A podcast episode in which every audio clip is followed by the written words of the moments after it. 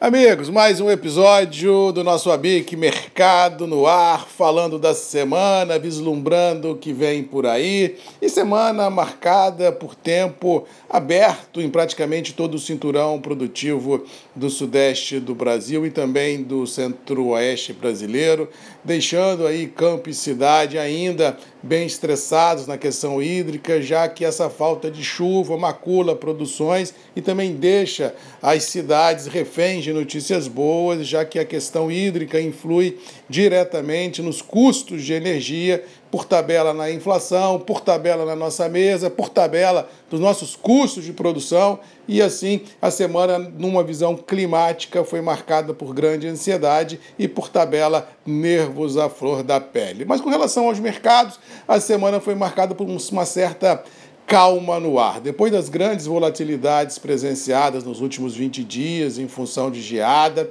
nós tivemos essa semana e estamos vindo tendo nas últimas semanas um certo ar de consolidação no atual intervalo mercadológico. Todo dia sobe um pouquinho, no outro dia cai um pouquinho. O saldo da semana é positivo, mas notícias de bastidores dão conta que muitos atores envolvidos nessa rotina cafeeira vêm enfrentando problemas muito é, sérios e que pode deixar o mercado num grande banho-maria. Essa semana, as empresas de solúvel, liderada pela BIX, Associação Brasileira da Indústria de Café Solúvel, soltou circular aí nos terminais, dando conta de que o otimismo vivenciado por esse setor da economia nos últimos dois, três anos, começa a perder força e um grande sinal amarelo começa a aparecer em função de problemas logísticos mundo afora, de falta de container, em problemas de alta de custos de produção mundo afora também, um retorno do pós-pandemia da galera que ia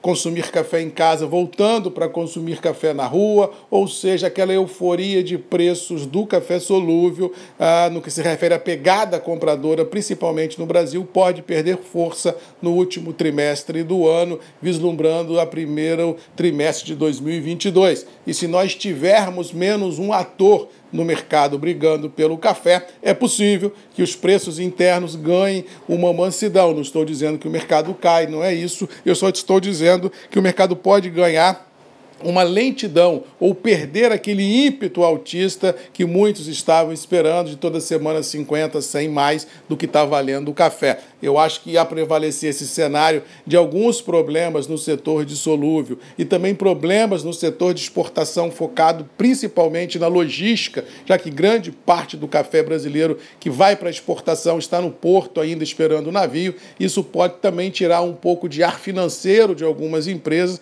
e, por tabela, deixar fechar o negócio no mercado interno sem aquela liquidez, sem aquela punjança compradora característica do nosso negócio café.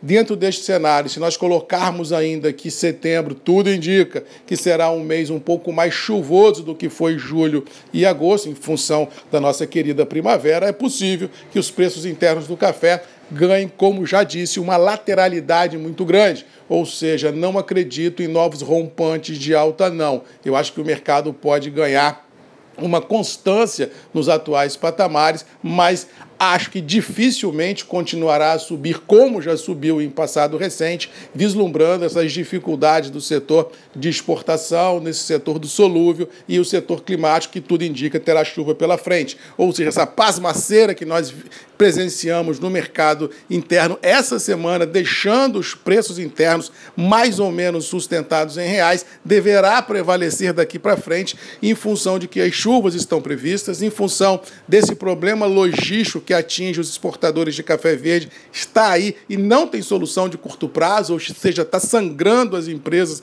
no quesito financeiro, e o setor de solúvel já colocou a carta na mesa e falou: olha, tem problema no radar e nós vamos ter que esperar um pouco para ver até onde vai isso para a gente voltar às grandes compras e às grandes euforias. Ou seja, um ar de cautela tomou conta de tudo e todos, e aqui recomendo também a todos que me ouvem que um ar de cautela possa ser visto. Mas isso não quer dizer para nós industriais que a gente deva perder a oportunidade de fazer negócios na matéria-prima. Eu acho que se surgir matéria-prima com preços interessantes, põe para dentro. Eu estou apenas dizendo que não acredito que o mercado continuará a subir de maneira punjante como subiu nos últimos 20, 30 dias, pelos próximos 30, 60, salvo, é claro, um fato novo, salvo, é claro, algum rompante no mercado da geopolítica ou no mercado interno para se fazer presente. Mas, no geral, é um grande feijão com arroz, é precificar o momento vivido, acertar as contas e buscar no varejo a recomposição de preços que nós estamos tendo por custos aviltantes em matéria-prima mais cara